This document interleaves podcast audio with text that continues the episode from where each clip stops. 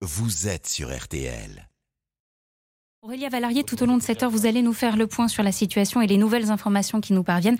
Quelle est la situation globale à la mi-journée? Oui, donc euh, dans cette euh, vidéo, le président ukrainien confirme que Kiev est toujours sous le contrôle de son armée, mais ça n'empêche pas que les combats continuent dans la capitale et ses alentours. Aurélia, je vous coupe un instant. Le son traduit est disponible, on l'écoute tout de suite. Nous avons réussi à repousser les attaques ennemies.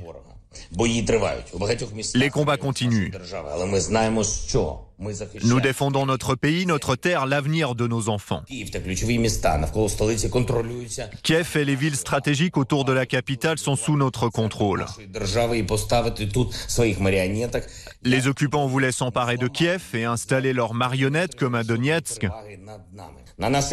Nous avons cassé leur objectif. Donc euh, on a actuellement une capitale qui reste sous contrôle de l'armée ukrainienne, mais le président le disait, les combats continuent, les sirènes ont retenti à nouveau ce matin euh, à Kiev. À l'heure actuelle, les troupes ukrainiennes soutenues par des citoyens tentent toujours de repousser euh, l'avancée des Russes. Pour ça, ils détruisent des ponts, ils placent leurs chars dans les avenues principales. Le métro a été complètement arrêté. Il sert uniquement de refuge aux populations parce que l'offensive russe s'intensifie.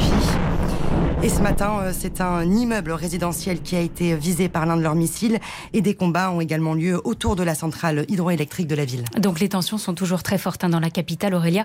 Mais ailleurs dans le pays, les troupes russes continuent aussi à gagner du terrain. Oui, hein, c'est une réelle stratégie d'encerclement qui se met en place. Un régiment russe a atterri il y a plus d'une heure maintenant près de la ville de Brody, à l'ouest de l'Ukraine, près de la frontière euh, polonaise. Et quand on regarde la carte du pays, c'est très clair. Hein. On se rend compte que les troupes de Vladimir Poutine sont présentes un peu partout, aussi bien au nord près de la ville de Soumik, au sud autour d'Odessa, mais aussi euh, près des zones séparatistes plus à l'est du pays.